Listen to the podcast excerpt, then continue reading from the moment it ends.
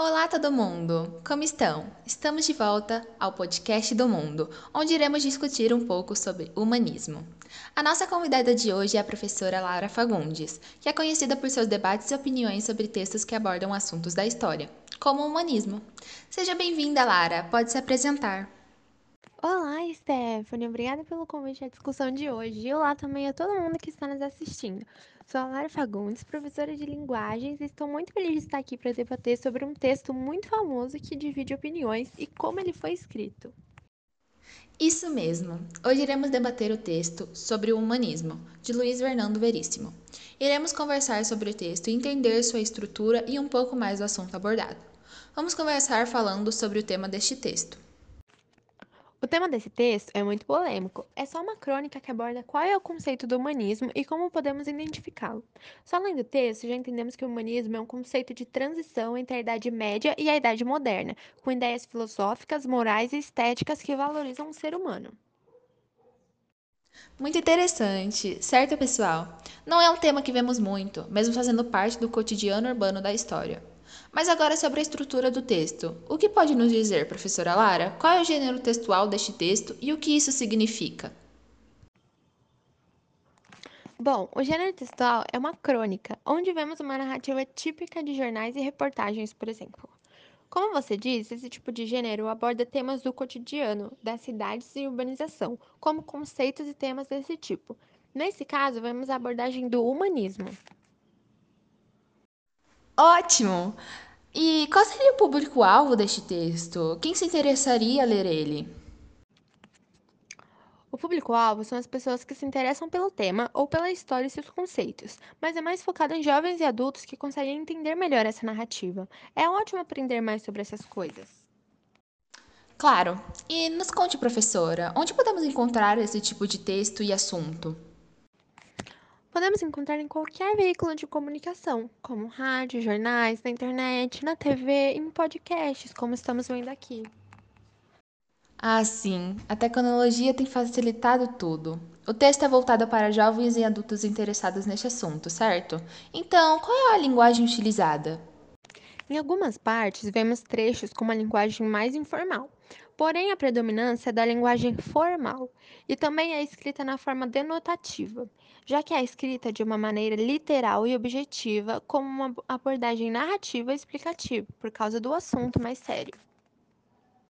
E qual é a pessoa do discurso utilizada, primeira ou terceira? Bom, é escrita em terceira pessoa, já que não contém o uso do eu ou do nós. Esse tipo de gênero pode ser escrito através da primeira ou terceira pessoa, mas nesse caso vemos apenas o uso da terceira pessoa.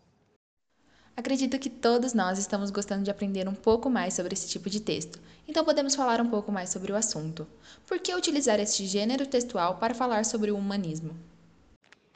Eu estou muito feliz com seu interesse nisso tudo. Acredito que o autor aborda esse texto para explicar e narrar esse assunto. Ele mostra fatos e a origem desse conceito e também mostra como ele é visto pela sociedade nos dias de hoje. É algo claro e objetivo que nos mostra um pouco mais sobre o tema e suas características, algo explicativo, entende? Muito legal ver sobre isso. De acordo com o texto, você acha que o autor acredita no uso do conceito de humanismo? E quais outros temas podem ser abordados através deste gênero? Sinceramente, não conseguimos saber muito bem. Ele usa a terceira pessoa, então não vemos muito sobre a sua opinião em si. E acredito que todos os temas podem ser abordados, mas principalmente os que têm a ver com o nosso cotidiano, o que acontece nas cidades e urbanização, etc. É o comum. Muito legal. E por que você acha que devemos ver mais textos desse estilo e tema? E quais são os outros tipos de gêneros textuais que existem? Ah, existem muitos motivos, sabe? Mas acredito que é sempre bom vermos esse estilo de texto para aprender mais coisas e entender a narrativa delas.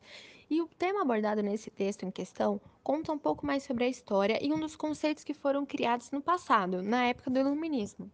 Existem diversos outros gêneros textuais, mas podemos ver muito dissertativo argumentativo, informativo, descritivo e vários outros. Perfeito, Lara. Agora, para encerrar o assunto, por que as pessoas que estão nos assistindo deveriam continuar buscando aprender cada vez mais sobre os textos e suas explicações? E como o podcast pode ajudar nisso? É sempre bom estarmos com a inteligência em dia, certo? Mas falando sério, devemos saber identificar todos os gêneros textuais, entender eles e assim compreender melhor os assuntos que eles abordam. Conhecimento nunca é demais. Ouvir podcasts com esse tema é uma coisa ótima a se fazer.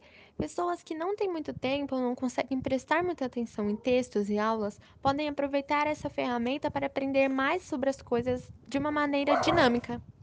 Concordo plenamente, Lara. Temos que buscar conhecimento. Com certeza só traz mais benefícios a nós. Queria te dizer que infelizmente já está na nossa hora e que devemos finalizar essa nossa discussão. Queria agradecer a você, professora. Muito obrigada por ter comparecido e nos explicado um pouco mais sobre os gêneros textuais, principalmente as crônicas, que estão muito presentes no nosso dia a dia. Está convidada a voltar. Eu que agradeço, Stephanie. Obrigada por abrir esse espaço para eu explicar um pouco mais sobre a língua portuguesa, poder compartilhar meus conhecimentos de uma maneira mais dinâmica.